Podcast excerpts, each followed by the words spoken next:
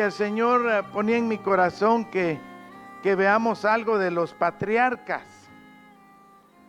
Y uno dice, ay, no hay mucho que compartir, ¿verdad? Eh, los patriarcas, hermanos, no fueron hombres santos y llenos de amor, ¿verdad? No eran muy espirituales. Eh, todo lo contrario, estaban llenos de celo, pleitos. ¿Qué más, hermanos? Había envidia, resentimientos, amarguras, iras, contiendas, engañaban, mentían, hasta se deleitaban en el pecado. Ay, Señor.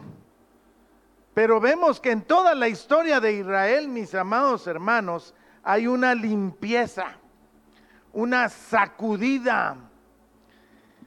Y casi solo una de las tribus sobrevive y aún después de tratos, muerte y desolación, hay un remanente, hermanos, que principalmente pertenecen a una sola tribu y pequeños remanentes de las demás. Pero esta triste realidad, mis amados hermanos, se asemeja a nuestra condición actual. Podemos ver cuando el Espíritu Santo se refiere a nosotros, cuando el apóstol Pablo dice, lo necio del mundo escogió Dios para avergonzar a los sabios. Hermanos amados, debemos reconocer que en algunas áreas muchas veces nosotros llenamos la misma medida que los hijos de Jacob que representaron esas doce tribus. No podemos ver a los doce hijos de Jacob, queremos ver a dos, si el Señor lo permite. El primero es José. Ahora, ya todos conocemos bastante de la historia de José. Han habido muchos mensajes sobre esa vida preciosa. Pero algo que el Espíritu Santo quiere que veamos esta mañana es que Jehová estaba con José. Acompáñeme por favor a Génesis 39, verso 3.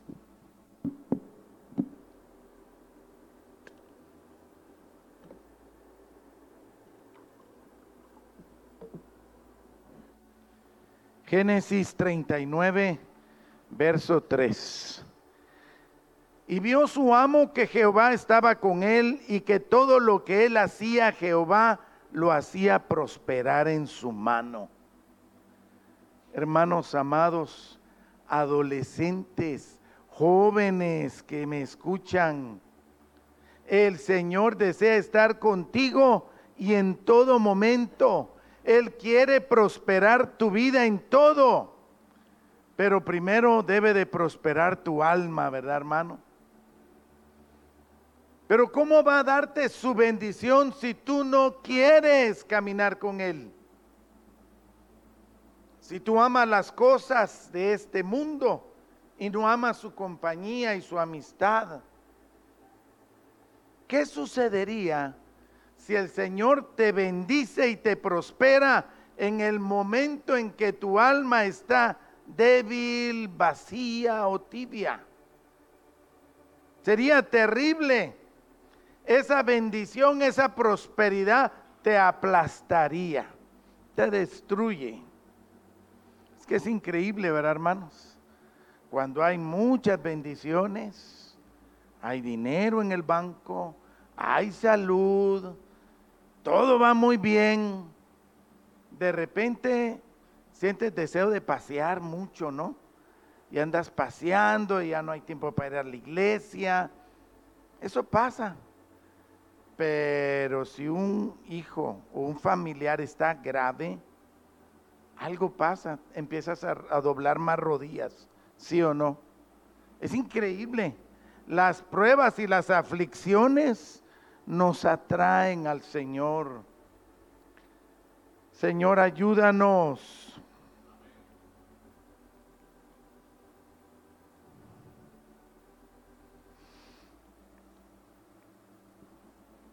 El Señor quiere bendecirte. Vuélvete a Él, dice la Escritura, y Él se volverá a ti y te enseñará grandes cosas que tú no conoces. Él quiere conceder las peticiones de tu corazón, pero que sean para bien, que sean de bendición. Pero ¿qué vamos a hacer con las injusticias? El Señor estaba con José.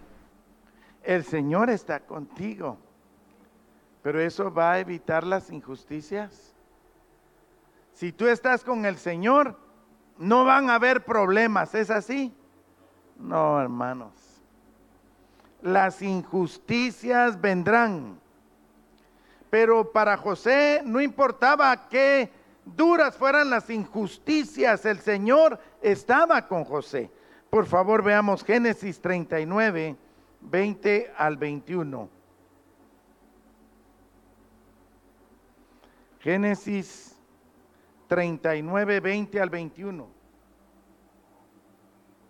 Y tomó su amo a José y lo puso en la cárcel donde estaban los presos del rey y estuvo allí en la cárcel. Pero Jehová estaba con José y le extendió su misericordia y le dio gracia en los ojos del jefe de la cárcel. Miren hermanos, muchas veces, si no todas, no entenderemos por qué nos pasan a veces ciertas cosas que las consideramos como injusticias. Mira, tarde o temprano te enfrentarás a las injusticias. Son parte de la vida. No lo podemos evitar. Pero la clave aquí es cómo las recibes, con qué actitud. Hermano, las injusticias son parte de los tratos de Dios que Él permite para hacer algo en tu vida. Creo que todos hemos oído de algunas doctrinas que rechazan las pruebas y solo reciben las bendiciones, ¿verdad? Parece que se está enfermando. Yo rechazo eso, yo no recibo eso. Va a haber aumento de sueldo, yo recibo eso, ¿verdad?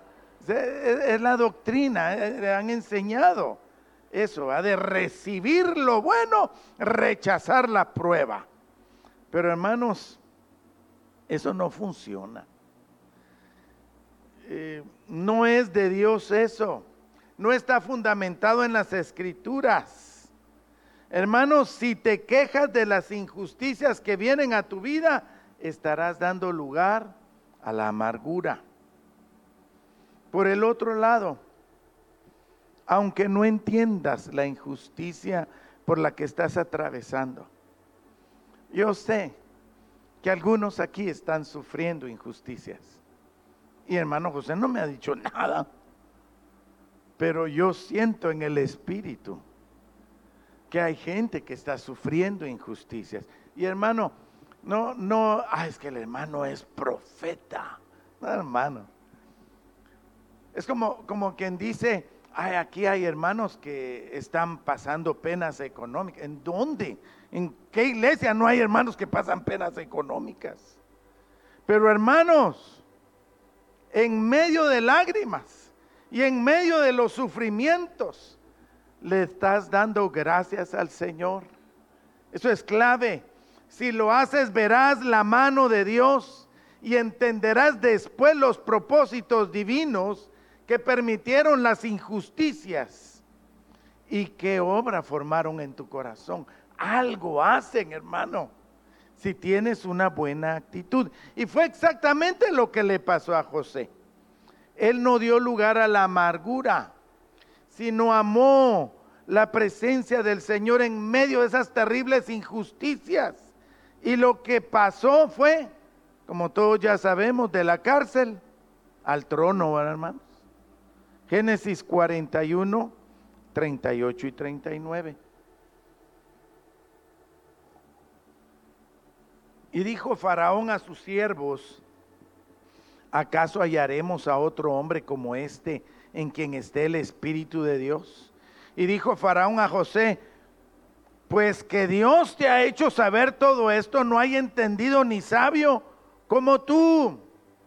Miren hermanos, cuando José les contaba sus sueños a sus hermanos y ellos se burlaban de él, ¿se recuerda? Se burlaban de él.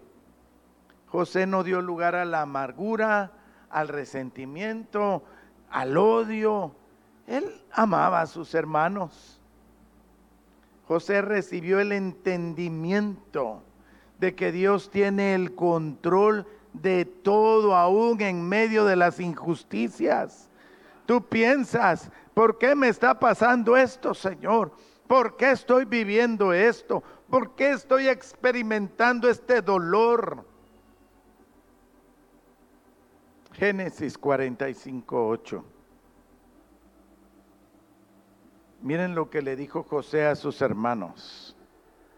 Así pues, no me enviasteis acá vosotros, sino Dios, que me ha puesto por padre de Faraón y por señor de toda su casa y por gobernador en toda la tierra de Egipto. En el mundo, hermanos, han escrito muchas cosas. Hay novelas, hay una novela de un hombre que le destruyeron su vida y lo metieron a la cárcel injustamente. Pero él sobrevivió, según esa novela, ¿verdad? Por el odio y el deseo de venganza. Tal vez algunos ya saben más o menos de quién se trata. Pero la historia, hermanos, esta no es una novela. La historia verídica de José, que es totalmente real, nos habla del amor de Dios, del perdón y la reconciliación, hermanos. Eso es lo verdadero. Ahora, veamos el otro patriarca, Judá.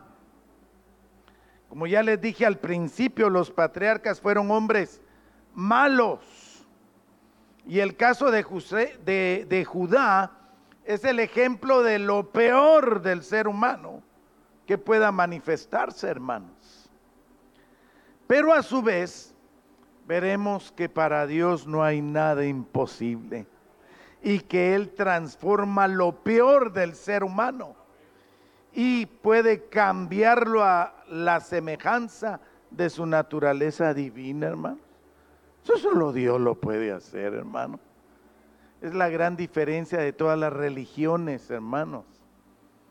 Nosotros no somos una religión, somos vidas transformadas por un Dios vivo y verdadero. Ahora, Él escogió lo peor, como ya lo vimos en el Nuevo Testamento, ahí en Primera de Corintios 1.27, Primera de Corintios 1.27, se confirma esta aseveración cuando el Señor se refiere a nosotros, ya lo vimos lo necio. ¿A qué se refiere eso? Lo peor, hermano. Perdón, hermano, tal vez alguno dijo, voy a asistir a esta iglesia y la voy a mejorar un poquito con mi presencia. Eso no va a ser así, hermano. Si estaba bien, media vez entré yo, ya no va a estar tan bien. Es nuestra naturaleza. Sí, hermanos, para avergonzar a los sabios, a los que se creen lo mejor, ¿verdad, hermanos? Ahora, no solo Judá despreciaba a su hermano, hermanos, a su hermano pequeño, José. Todos no podían ni verlo. Pero Judá era lo peor de lo peor. En Génesis 37, 4 leemos viendo que su padre lo amaba más que a todos sus hermanos, le aborrecían y no podían hablarle pacíficamente. Debe haber sido algo terrible para el niño, ¿ah? el muchacho, el adolescente. Pero él amaba a sus hermanos. Lo que podemos observar en la vida de Judá era que la naturaleza de la carne es capaz de hacer cualquier cosa, hermanos. Aún lo impensable. Y nosotros estamos ahí, hermanos, La carne es capaz de hacer cualquier cosa. No piense usted que yo soy cristiano. Mamá, si yo soy una hija del Señor, tú no confías en mí, mamá. Yo sería incapaz. Mire, hermano, no funciona. Somos carne. Somos capaces de cualquier cosa. Génesis 37, 26 y 27. Génesis 37, 26 y 27. Entonces Judá dijo a sus hermanos, ¿qué provecho hay en que matemos a nuestro hermano y encubramos su muerte? Venid y vendámosle a los ismaelitas y no sea nuestra mano sobre él, porque él es nuestro hermano. Ay, sí que, qué cariñoso, ¿verdad? Nuestra propia carne. Y sus hermanos convinieron con él, hermano. Hermanos, debemos entender nuestra condición y naturaleza pecaminosa. Debemos guardarnos, hermanos, porque somos capaces de hacer cualquier cosa mala. No andemos solos, levantemos muros. De veras que yo he estado agradecidísimo por las normas de la palabra de Dios, hermanos. Esas normas de vida que nos protegen de hacer algo indebido, que al final trae mucho dolor y tristeza a nuestras vidas. Qué bendición, pero si amas esa conducta de vida con esas normas, uy, te vas a evitar un montón de problemas. Ahora, el Señor quiere que calafateemos nuestras vidas. Algunos ya captaron qué es eso inmediatamente. Otros tal vez la palabra calafatear nunca la habían oído en su vida. Pero yo sé que la gran mayoría aquí hasta ya sabe dónde está. Padres que me escuchan en esta hora, por favor, seamos entendidos. Sometámonos a las autoridades que el Señor ha puesto sobre nuestras vidas. Hermanos, vez tras vez se nos ha instruido que no le entregues un celular a tu hijito. Por favor, no le entregues celulares a tus niños. No permitas que tengan acceso al Internet. Debes de protegerlos jóvenes y hermanos mayores no estén solos con el género opuesto, por favor. Esto es de vida o muerte. Un niño que es expuesto a la inmundicia del mundo sufrirá muchísimo, hermanos. ¿No es maravillosa la inocencia del niño? Entendemos por inocencia a la falta total de malicia y de maldad en la vida de un niño. Mire qué hermoso, hermano. Señor, ayúdanos. Ahora, la vida de Judá nos muestra cómo un hombre al desarrollar la envidia, el odio, va cayendo más bajo cada vez. Y eso traerá consecuencias graves. Fíjese hermano, todos lo sabemos, Judá en hebreo significa alabanza, ¿verdad? Y Judas en griego significa alabanza. La música del mundo, lo que el mundo nos ofrece. Y ambos amaban el dinero. Dice la escritura que Judas era ladrón. ¿Sí o no? Y Judá fue el de la gran idea de mejor no matar a su hermanito, sino que mejor era venderlo sí amaba el dinero también, ¿verdad? Las consecuencias del amor al dinero y del amor a lo que este mundo nos ofrece, tarde o temprano, causará que te alejes del Señor, que abandones su mesa, que te apartes de la iglesia y que dejes a tus hermanos. Eso pasa, hermano. Mire Génesis 38, 1. Génesis 38.1. Aconteció en aquel tiempo que Judá se apartó de sus hermanos y se fue a un varón adulamita que se llamaba Gira. Es la consecuencia, hermanos. El amor se enfría. El espíritu se apaga en tu vida. Pierdes el primer amor. Pierdes el interés total de las cosas eternas. Y el mundo y sus pasiones inmundas te absorben. Es impresionante, hermanos. Ahora el Señor tiene misericordia del que Él quiere tener misericordia.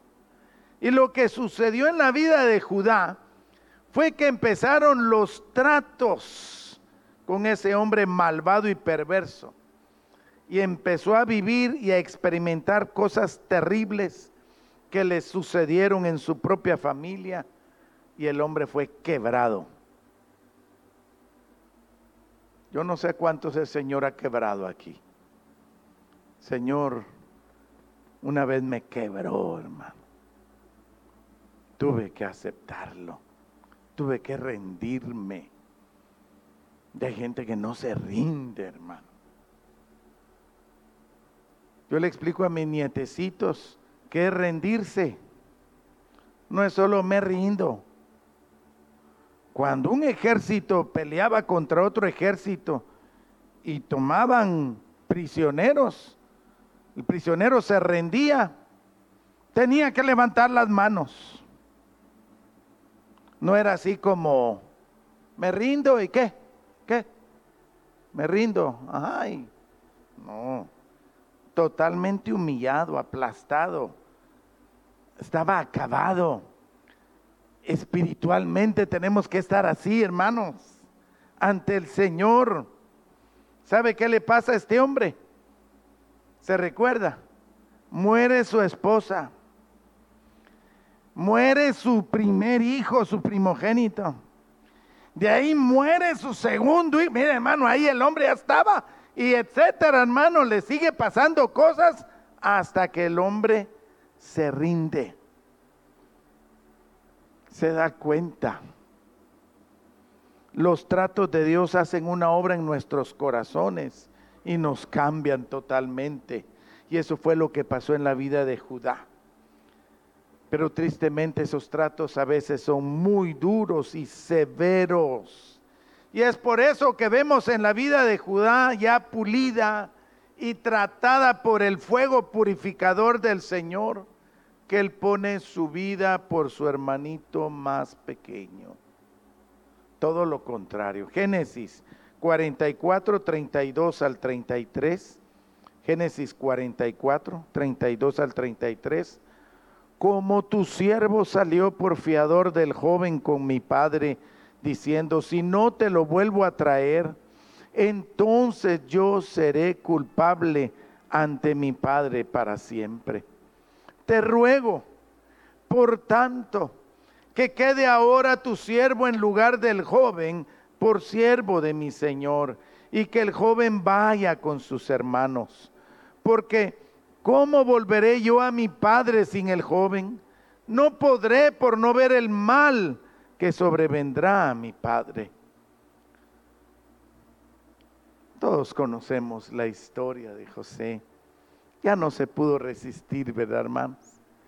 Y llora a gritos y se da a conocer a sus hermanos. Dios había transformado la vida de Judá. Ahora él era otro hombre. Esa es la especialidad de nuestro Señor, hermanos. Él toma una vida que no vale un centavo y la transforma para su gloria, porque él hace algo de la nada.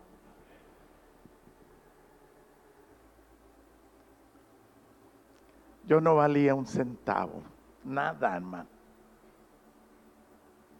Todos decían, ah, ese Estuardito, pobrecito, no va a hacer nada en la vida. Y así iba, hermanos. Pero cuando el Señor toma, porque Él nos amó primero, hermanos él nos amó primero y uno no entiende por qué. Pero Él viene y empieza a hacer su obra. Y ahora seguimos sin valer nada, ¿verdad, hermanos?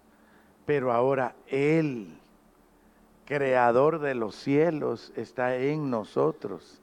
Entonces ya hay un tesoro inmenso Veamos algo de la vida de Moisés, hermanos.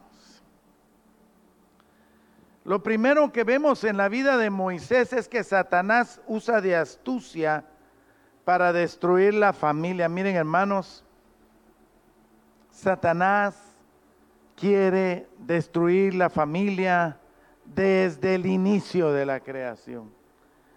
Pero en este tiempo, hermanos, está más difícil, hermanos.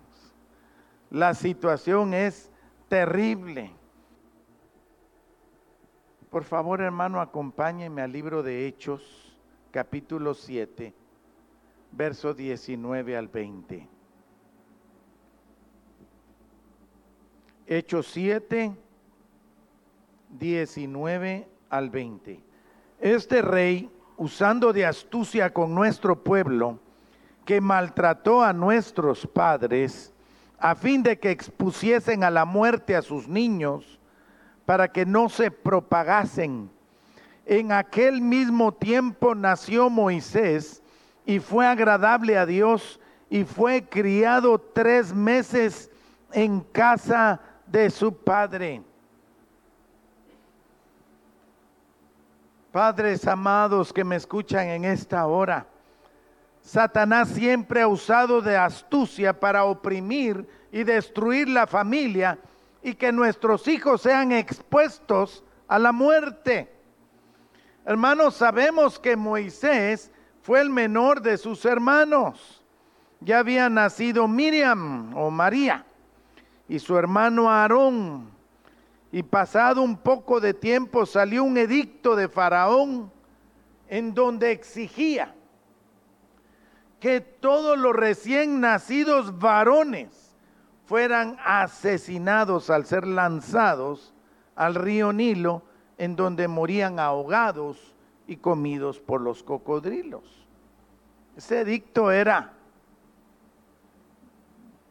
de muerte, hermano. Y estamos viviendo exactamente en estos tiempos del fin, en donde millones de niños, hermanos, están siendo lanzados al río de iniquidad de Satanás. ¿Qué estás haciendo, Padre, para guardar a tus hijos? Por favor, en tu corazón, medita. ¿Qué estás haciendo? ¿Sabe? En mi casa éramos dos varones.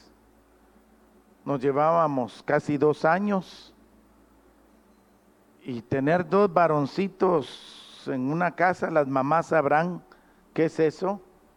Entonces, mi papá consiguió un televisor y en esa época solo había como medio día y era blanco y negro y nos sentaban en la sala y ahí, miren ahí, mi mamá quería estar un poco tranquila.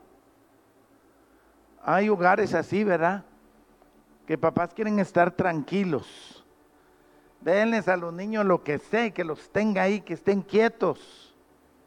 ¿Qué estás haciendo para guardar a tus hijos? Por favor, veamos lo que hizo una madre preciosa, hermanos. ¿Quién fue? Jocabed, ¿verdad? Qué madre, hermanos. Tal vez el Señor habla algo a nuestros corazones en esta hora. Éxodo, capítulo 2, 1 al 3.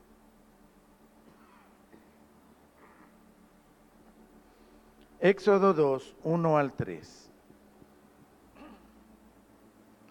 Un varón de la familia de Leví fue y tomó por mujer a una hija de Leví.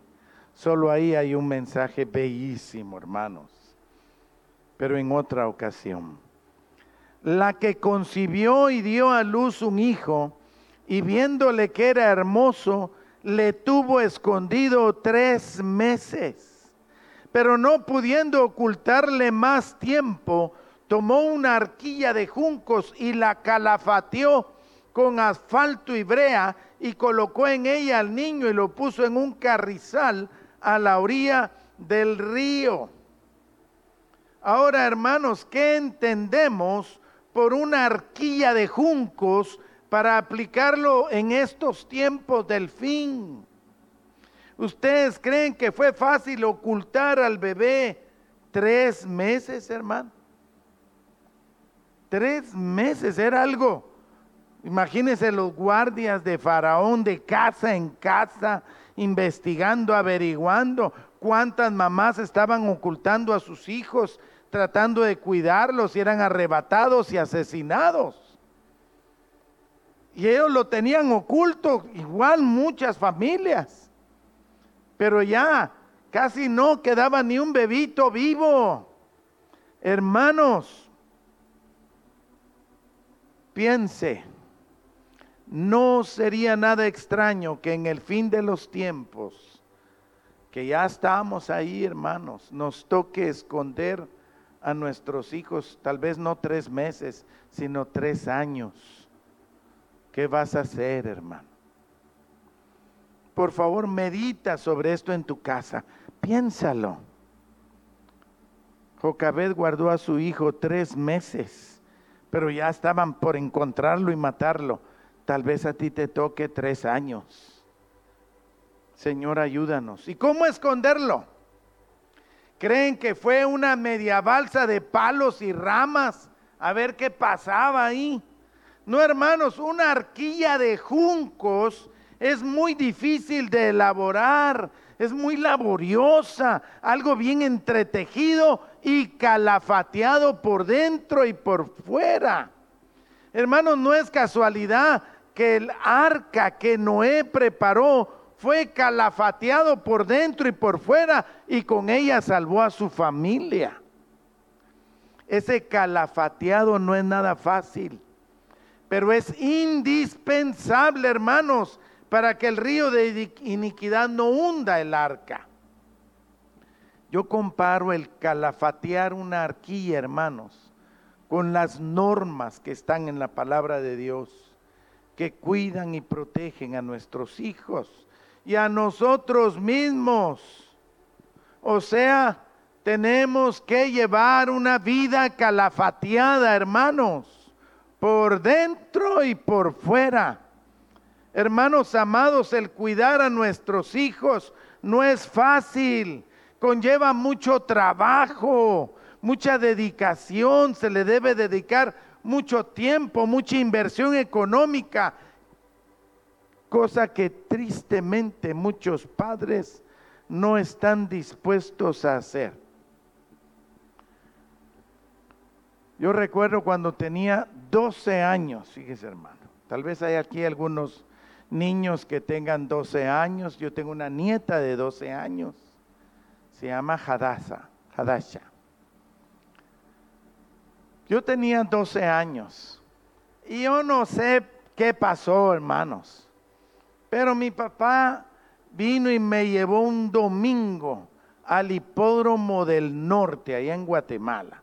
Ahí está el, eh, se puede decir, el estadio de béisbol profesional de Guatemala, pero se le llama el diamante.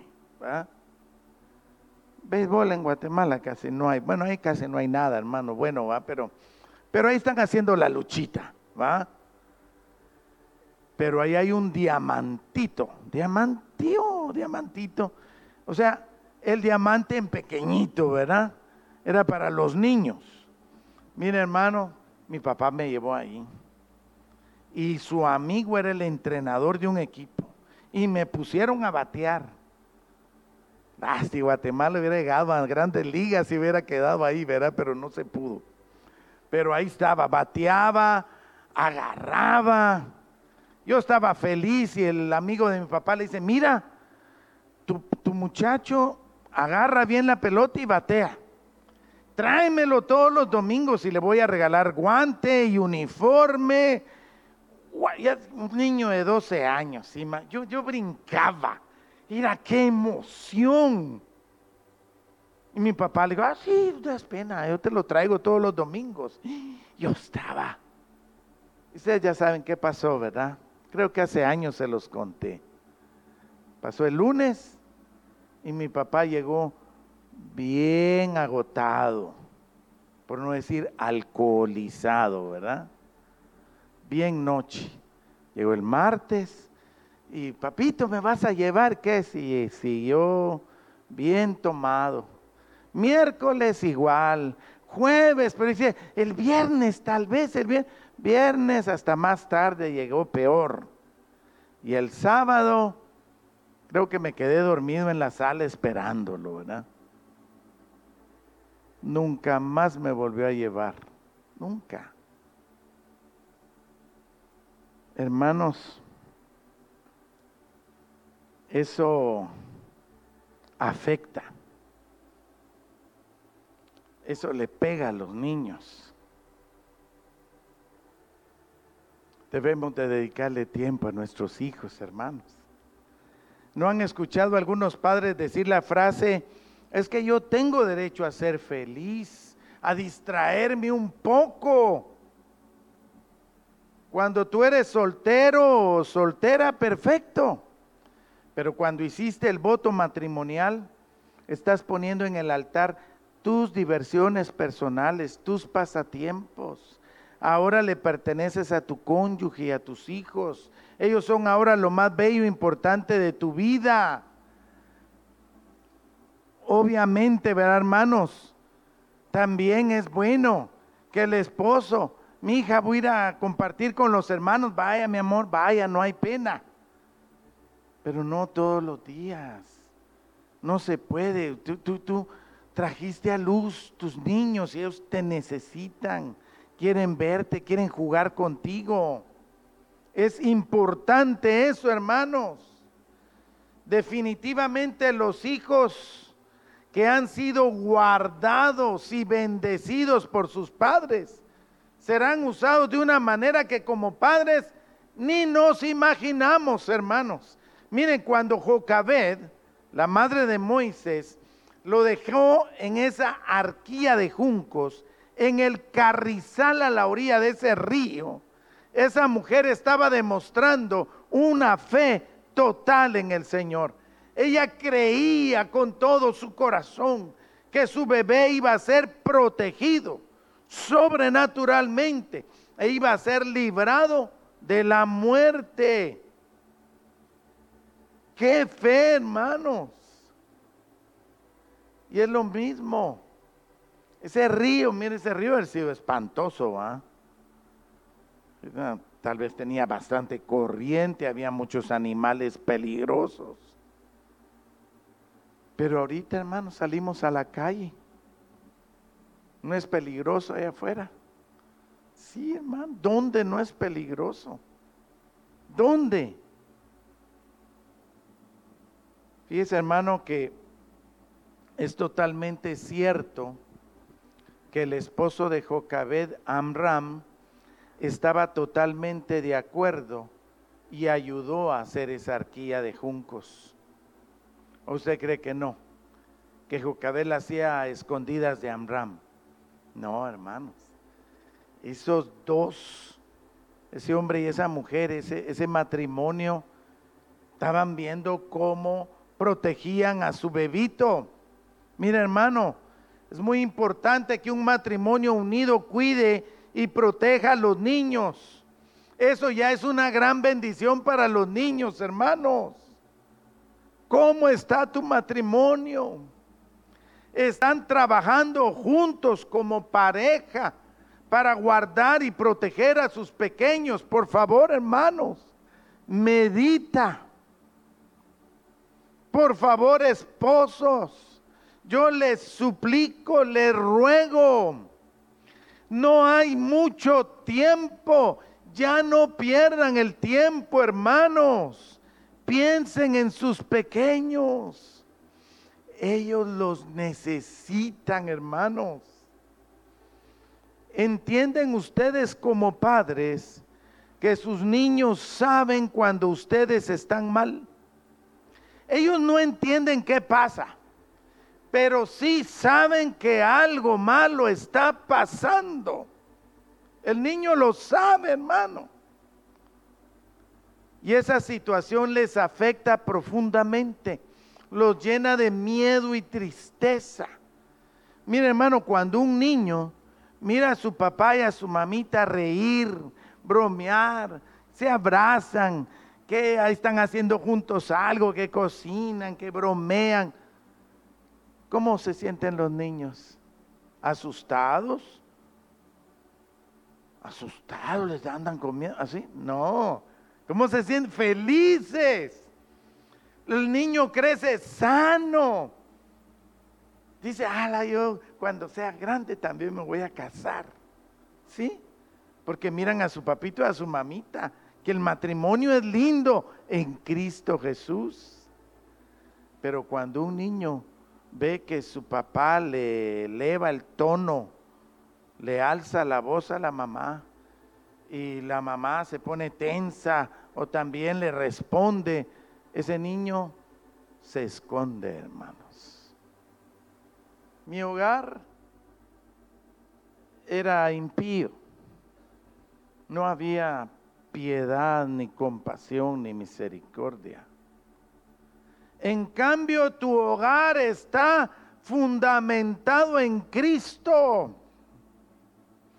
Por favor, si estás con problemas en tu matrimonio, si hay alguna situación difícil en tu matrimonio, busca a tu pastor, busca consejo de los cielos te lo ruego, mi hermano, ya es tiempo de madurar en Cristo Jesús.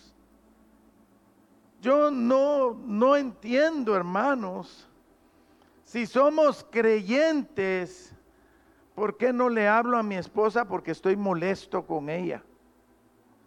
Hay problemas, definitivamente hay problemas, es normal. Pero que no pase el sol sobre tu cabeza dos veces, dice la escritura, ¿va? No puede ser que pases una semana sin hablarle a tu esposa. Señor, ayúdanos. Hermanos, Amram y Jocabed ni tenían la más mínima idea de los planes que Dios tenía para su hijo. Ellos como padres ni se imaginaban que ese bebito que estaban salvando era el libertador del pueblo de Israel. No, no tenían ni idea, ellos no lo sabían. Madres y padres protejan a sus hijos del río de iniquidad que este mundo ofrece. Sean valientes y esforzados. Tienen que hacer su arquilla de juncos, calafatearla por dentro y por fuera. Hermanos, yo no sé dónde encontraban ellos ese, ese asfalto, pero de que habían depósitos. En ese tiempo no existían las compañías petroleras, ¿va? pero eso siempre ha existido.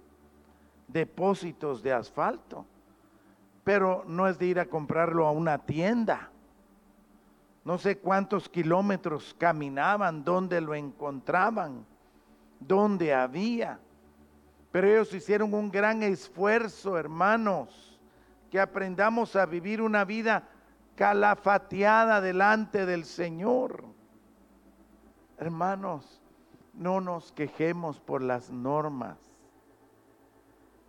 No son de Hebrón las normas, son de la palabra de Dios, hermanos. Ahí están.